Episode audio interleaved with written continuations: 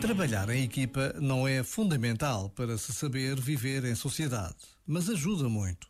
Só em equipa se testa a capacidade de ouvir um não, de ficar calado para que outro possa falar.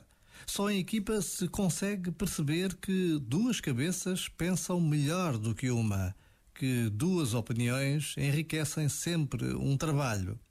Só em equipa se concretiza a humildade em gestos e palavras. Por vezes, basta a pausa de um minuto para nos apercebermos de como é importante vivermos uns com os outros. Já agora, vale a pena pensar nisto. Este momento está disponível em podcast no site e na app.